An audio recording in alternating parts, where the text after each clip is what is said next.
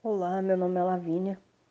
Estou gravando esse podcast aí para responder uma questão sobre a inclusão digital em tempos de ensino remoto relacionado à, à minha comunidade, né, ao lugar que eu, que eu vivo. É, sobre isso, eu gostaria de apontar primeiramente que a questão da, da inclusão digital no momento presente né, aparece como um dos principais desafios aí do nosso século, né, do século 21. Então, ao longo desse podcast aí, eu pretendo abordar três pontos fundamentais para a gente pensar essa temática. O primeiro ponto é sobre as desigualdades sociais e econômicas. Então, ao pensar em inclusão digital, às vezes nós temos uma falsa impressão de que todos têm acesso à tecnologia e principalmente que os sujeitos se utilizam da mesma forma do, do cyberespaço, né? que tem acesso às mesmas coisas. É, essas interpretações são um pouco perigosas, porque passa a sensação de que as redes virtuais são autônomas ou essenciais, quando na verdade elas dependem das relações sociais, né, das relações humanas, e se modificam a partir delas também. É, então, o, o nosso desafio que perpassa aí, obviamente, o poder público, né? Se refere a lembrarmos aí do, do acesso das pessoas a aparelhos em bom estado, o acesso à internet, a instrução para manusear também esses aparelhos, né? E etc.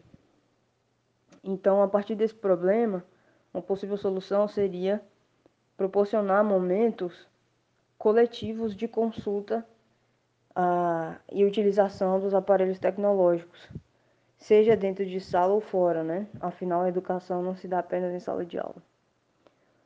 O segundo ponto é pensar na educação digital. Então, uma das preocupações aí no nosso século tem sido também a questão do é, analfabetismo digital, uma vez que a maioria dos sujeitos né, que se utilizam de ferramentas tecnológicas não conseguem nem ao menos manusear as funções básicas, é muito menos explorar a imensidão de possibilidades é, que é possível de se explorar.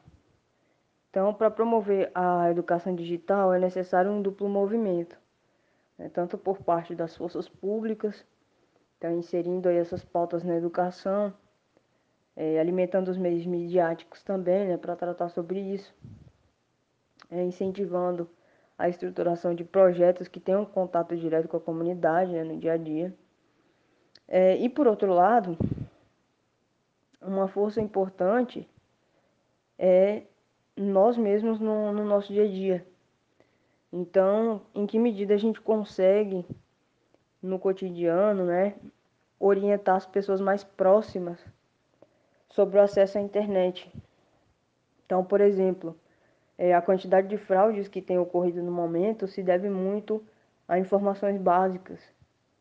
É, e também sobre a questão da, das fake news, por exemplo. Então, são coisas que a gente consegue passar informações no, para os nossos círculos, né? Para os nossos mais próximos. É, a última questão que eu gostaria de trazer é sobre como se utilizar e para que se utilizar do cyberespaço, né? Então, através das ferramentas e dos aplicativos que a gente instala, que a gente baixa, que a gente consulta né, através de link, site, é, nós fazemos o, o, o uso e, da internet e através desse uso a utilização do cyberespaço ele apresenta uma dupla dimensão. A primeira é individual, então aparenta que a gente tem total autonomia para escolher o que navegar e às vezes isso passa uma imagem de isolamento, como se cada um acesse o que quiser e isso não tivesse uma relação direta com outros usuários, né?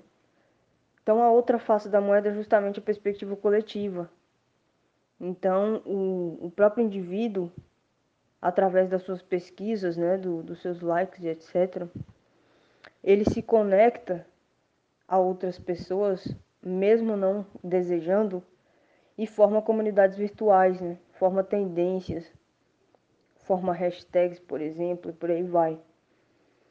E aí, compreendendo que o cyberespaço ele é um influenciador das relações sociais e políticas, os usuários de forma é, de forma consciente começam a se organizar com outros através de bandeiras, né, causas, movimentos e tudo mais. Então, por exemplo, o sujeito é, que se utiliza aí da internet, ele pode se conectar, se vincular a um grupo de proteção ambiental da cidade que ele mora e também se conectar a um grupo que é internacional, né, de outro país, por exemplo. Então, para a inclusão digital, né, pertencer a coletivos no cyberespaço tem lados positivos no cotidiano, ainda mais considerando aí o quanto o espaço virtual tem uma face positiva, é, diria uma face bem mais ampla, melhor dizendo, né, após a pandemia. É isso. Obrigado.